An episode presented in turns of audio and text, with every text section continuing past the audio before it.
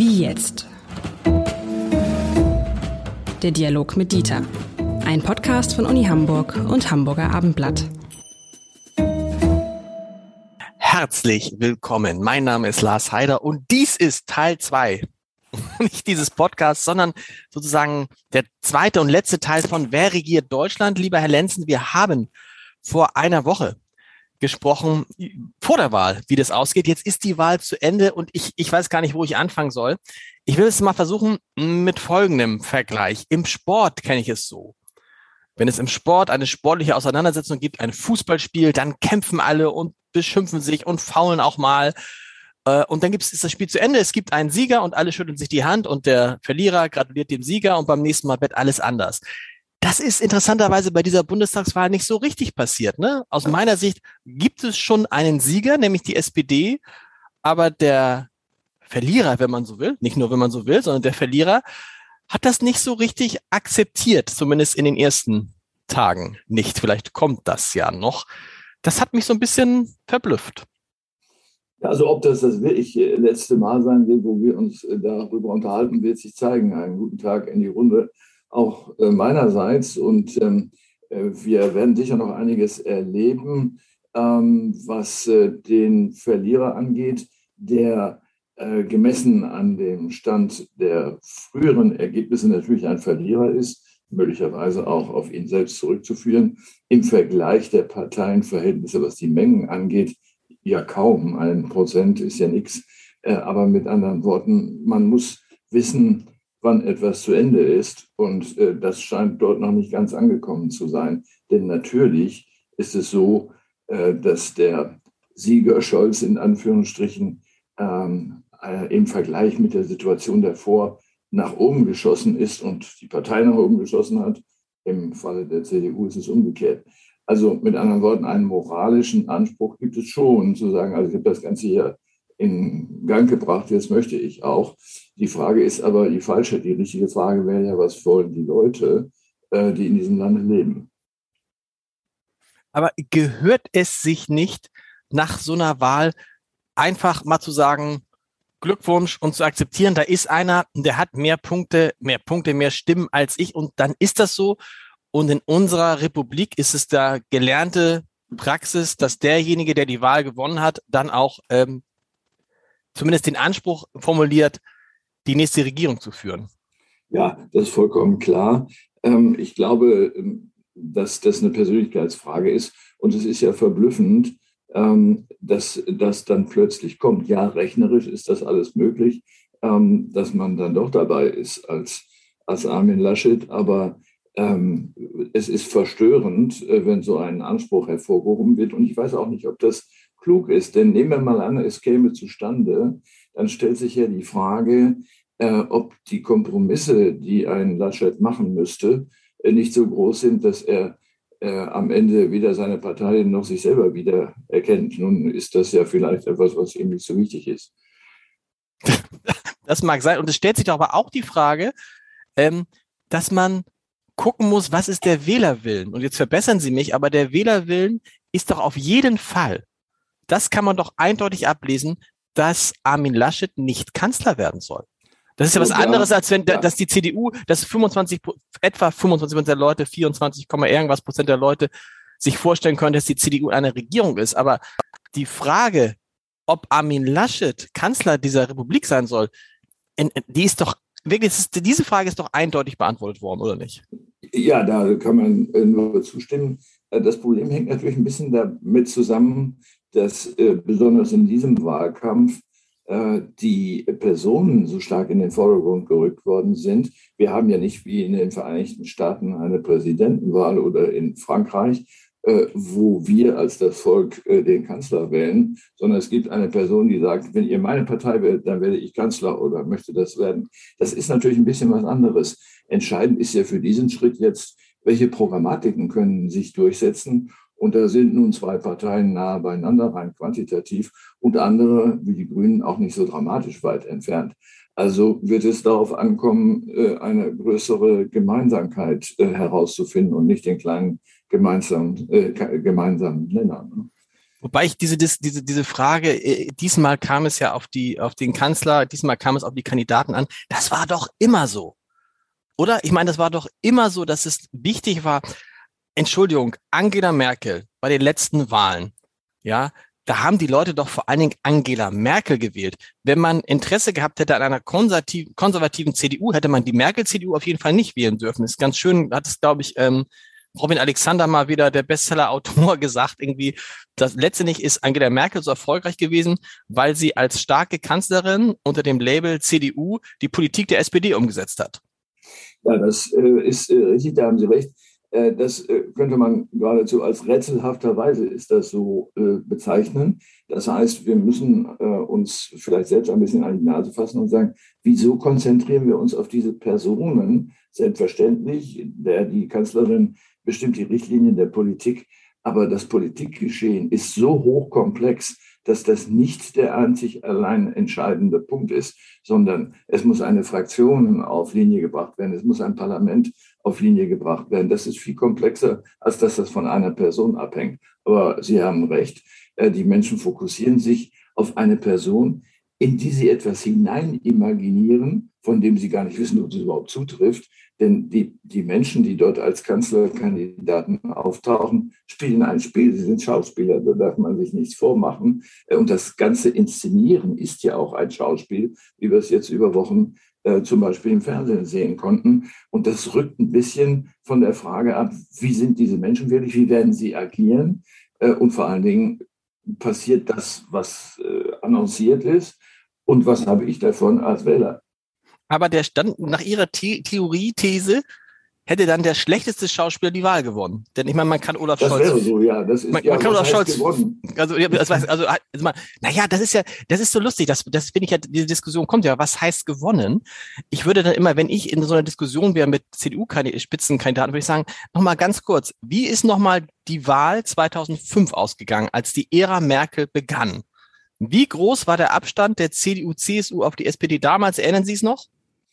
Ich, ich sage ich sag's Ihnen, die, die, die CDU-CSU hatte 35,2 Prozent, die SPD hatte 34,2 Prozent.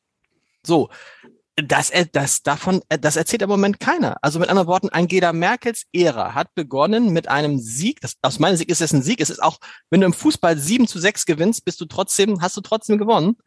Äh, begann mit einem, äh, mit einem extrem knappen Sieg redet heute keiner von. Also dieser Sieg war knapper als der Sieg der SPD, also der, als der Vorsprung der SPD jetzt vor der CDU.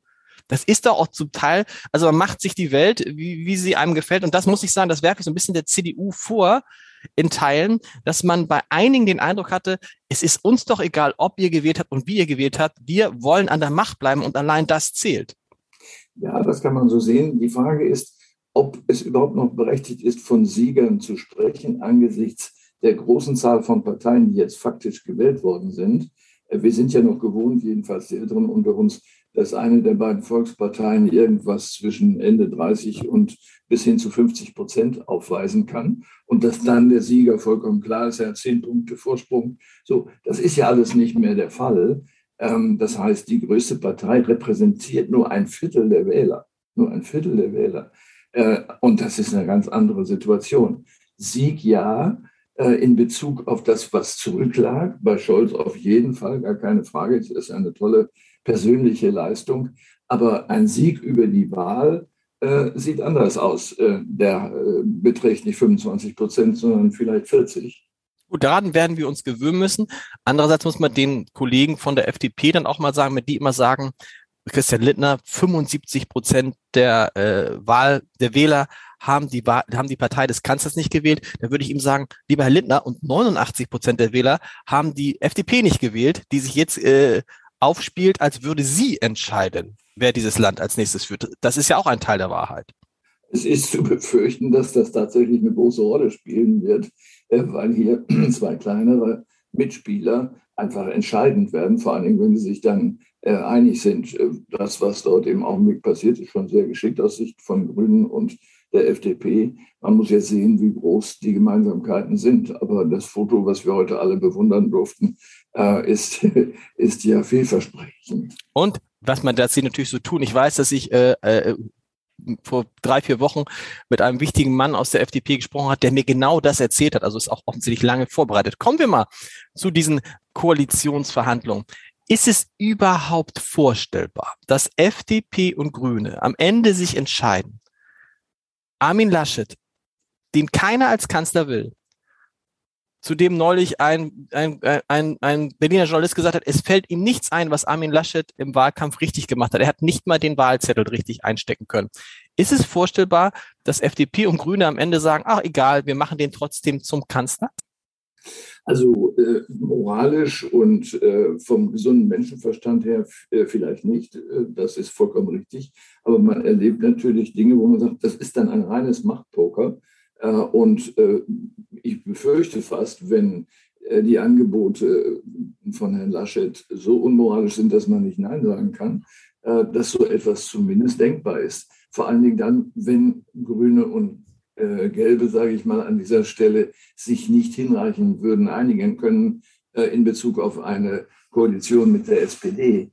Ähm, ich denke, Laschet wird jetzt abwarten und gucken, wo äh, die beiden Parteien herauskommen und schauen, ob er das mitbieten kann oder besser bieten kann. Äh, denkbar ist das. Ähm, es würde sicher äh, eine Empörung durch das Land gehen, absolut verständlich. Äh, aber das Rennen ist offen.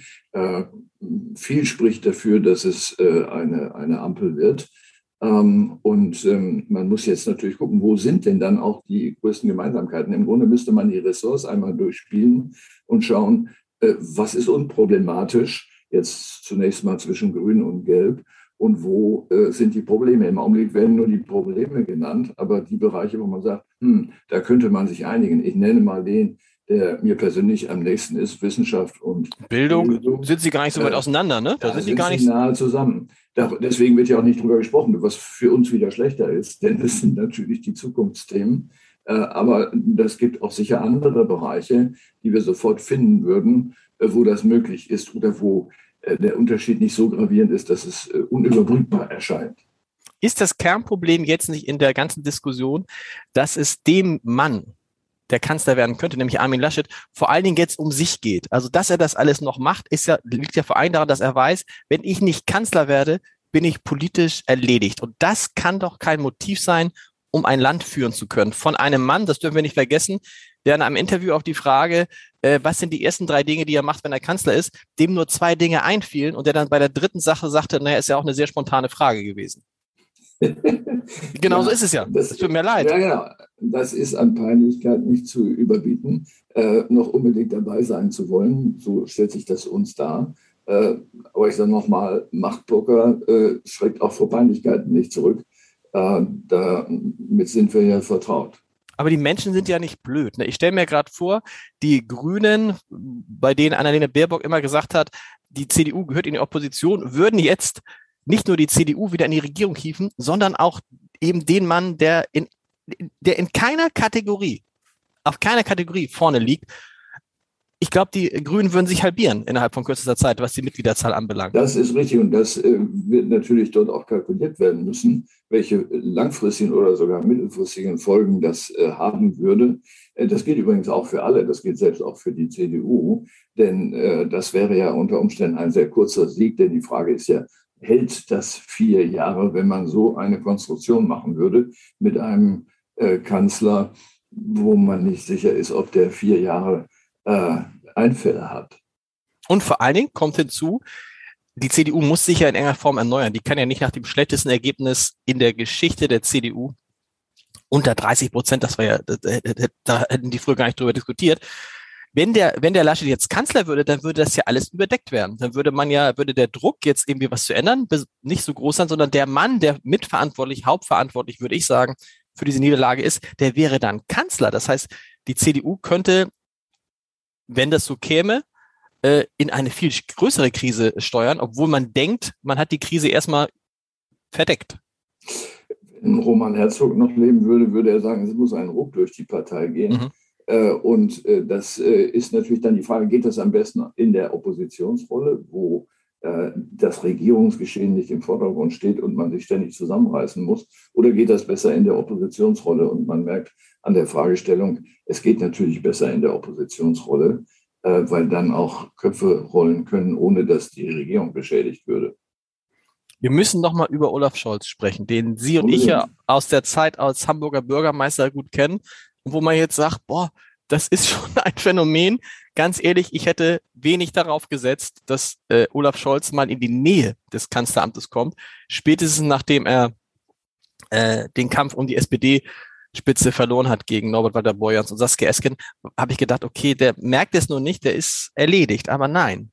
Was ist das, dieses, dieses Ausblenden, dieses Ausblenden, das was schiefgehen kann, dieses klare Verfolgen, dieses eine Ziel, hat ihn das dahin gebracht, wo der jetzt ist? Wie hat er das gemacht?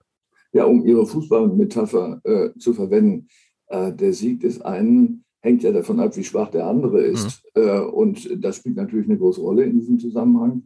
Und die Performance, wenn man die zwischen den drei Personen vergleicht, äh, in einem Land, das am Rande ist. Wir haben das äh, letzte Mal über das marode Deutschland gesprochen und häufiger schon äh, darüber reden müssen, wie unsere Lage ist. In einer solchen Situation suche ich mir ja die Person, von der ich glaube zumindest, dass sie es am ehesten realisieren kann, dass sie zuverlässig ist, dass sie eine klare Ansage macht. Also zum Beispiel zu sagen, ich erhöhe die Steuern, ist klar. Äh, mhm. Das bedeutet für jeden, wer das sagt, ist ehrlich, denn es wäre ja klüger, es nicht zu sagen. Ähm, und äh, daraus wird dann äh, das Bild einer Person, die es kann, die tut, was sie sagt und sagt, was sie tut. Und ich glaube, dass das das Erfolgsrezept gewesen ist. Und so wie wir hier in Hamburg ähm, Herrn Scholz ja kennen, würden wir auch sagen, ja, äh, dieses Bild ist nicht falsch, äh, was er sozusagen von sich selbst bezeichnet hat in der Performance. Ähm, man kann in vielen Dingen ganz unterschiedlicher Meinung sein, aber wenn man sich geeinigt hat, und wir haben das ja auch erlebt als Universitäten, dann passiert auch das, was man verabredet hat. Und das ist das Allerwichtigste. Ich kann nichts mit Leuten anfangen, die mir Versprechungen machen, die verschwurbeln, äh, die so tun, als ob alles ganz rosig ist, aber es ist nicht so. Äh, da sind mir äh, ehrliche äh, Ansagen lieber, dann weiß man, woran man ist. Und ich glaube, das gilt nicht nur für die Wissenschaftspolitik. Sie haben ja Olaf Scholz sehr nah erlebt, auch als Verhandler, als es dann damals darum ging, welche Etats, welche Pläne haben die, ähm, haben die Universitäten? Welche Ziele gibt es für die Wissenschaftspolitik? Wie ist er als Verhandler? Wie ist er so als Gesprächspartner, wenn es darum geht, eine gemeinsame Richtung auszuloten? Also erstmal, äh, das Erstaunliche ist, dass er überhaupt selber verhandelt. Er könnte es ja auch dem Ressort überlassen mhm. und sagen, warum soll ich das tun? Äh, das ist äh, schon mal äh, wertzuschätzen gewesen, wenngleich nicht das Ergebnis das äh, gewesen ist, was wir uns gewünscht hätten. Ähm, hohe Sachkenntnis, äh, Detailkenntnis, ähm, aber natürlich eine beinharte Position. Das waren ja die berühmten 0,88 Prozent äh, Steigerung, die faktisch eine Absenkung waren. Äh, natürlich hat er das auch nicht bestritten, dass das so ist. Äh, aber ähm, er hat die klare Ansage gemacht, mehr ist nicht drin, Stichwort Schuldenbremse. Das kann man anders sehen, aber das ist eine grundsätzliche politische Frage. Wenn man sich so festgelegt hat, dann muss man das durchziehen. Und ich würde sagen, ah, dass er es also mit uns diskutiert hat, dass er dann aber auch sich an die Dinge gehalten hat, die wir ja jenseits dieser äh, bloßen äh, Geldsummen äh, besprochen haben, ähm, nimmt mich äh, dafür ein. Ich habe dann ja in den Folgejahren sehr viel Gelegenheit gehabt, immer wieder mit ihm zusammenzutreffen. Ich habe sogar mal ein Interview mit ihm gemacht, was man noch im Netz sehen kann, zu seiner Wissenschaftspolitik. Ähm, das war zunehmend erfreulicher, muss ich sagen, bis hin dann zu der großen Entscheidung, die wir gemeinsam vorbereitet haben, zu sagen, wir müssen in Bahrenfeld so etwas bauen, wie es in Garching gibt, also eine eigene Wissenschaftsstadt mhm. äh, und wie es das in Adlershof in äh, Berlin gibt. Und äh, diese Entscheidung, die keine leichte Entscheidung ist, denn die kostet Millionen und Abermillionen, diese Entscheidung dann aber auch ganz schnell mit guter Vorbereitung innerhalb von einem Tag, wir haben eine Nacht gesessen, äh, dann auch zu treffen, äh, alle Achtung kann er andere, kann er andere glänzen lassen? Das ist ja so etwas, was jetzt viel diskutiert wird, dass es nicht nur darum geht, wer ist der Kanzler, weil die Parteien eben nicht mehr diesen großen Zuspruch haben, sondern dass andere eben auch dann glänzen neben dem Kanzler. War das so? Mm, ich glaube, diese Frage hat sich da nicht gestellt, weil äh, wir sind ja als äh, Leiter von Universitäten keine Politiker. Mhm. Äh, und wenn wir glänzen wollten, müssen wir das ja eher über wissenschaftliche Gegenstände tun. Äh, und äh, insofern glaube ich, dass da so eine Konkurrenz nicht besteht, ähm, sondern es stellt sich für einen Kanzler ja eher die Frage, kann er glänzen neben den Ressortchefs der anderen Ressorts oder gibt es da welche, die beliebter sind und die einfach eine bessere Performance haben? Und man muss ja nun wirklich sagen, diese Bezeichnung, die man mal gehabt hat, Scholz und Maat, die ist ja jetzt unangemessen gewesen, wenn man sich die Auftritte in der Öffentlichkeit angeschaut hat. Ähm, ja, es hat einen gewissen Schematismus, aber der resultiert ja aus dem Umstand, dass man bei sich ist und dass man sagt, so will ich es, wenn ihr mich wählt, dann mache ich das auch so, äh, entscheidet euch. So, das ist natürlich nicht so, äh, so viskos und blumenreich, wie äh, dann äh, vielleicht äh, die Bewerberin von den Grünen das macht. Aber wenn Sie schauen, äh, wie klar die Ansagen sind für das, was passieren wird, wenn man mich oder den anderen wählt, da war das bei Scholz aus meiner Sicht am klarsten. Letzte Frage. Sind Sie jemals zu dem Menschen Olaf Scholz durchgedrungen? Und wenn ja, wie würden Sie ihn beschreiben? Äh, ja, das eben schon mal benannte Interview war ein Teil davon. Ich glaube, und das geht jetzt natürlich dann sehr sozusagen in einen psychologisierenden Bereich hinein, ich glaube, äh, dass er äh, sich sehnt nach Personen, denen er vertrauen kann. Die gibt es ja, aber in kleiner Zahl, weil er vielleicht eher misstrauisch ist, was in dem Beruf ja auch durchaus verständlich ist. Aber ich sehe eine menschliche Seite, die sehr stark verdeckt ist, aber sehr stark ist. Und wenn man äh, die aufdecken kann, äh, glaube ich, äh, dass eine zweite Person zum Vorschein kommt, ähm, mit der ich gut umgehen kann. Vielen Dank, bis nächste Woche. Tschüss. Tschüss.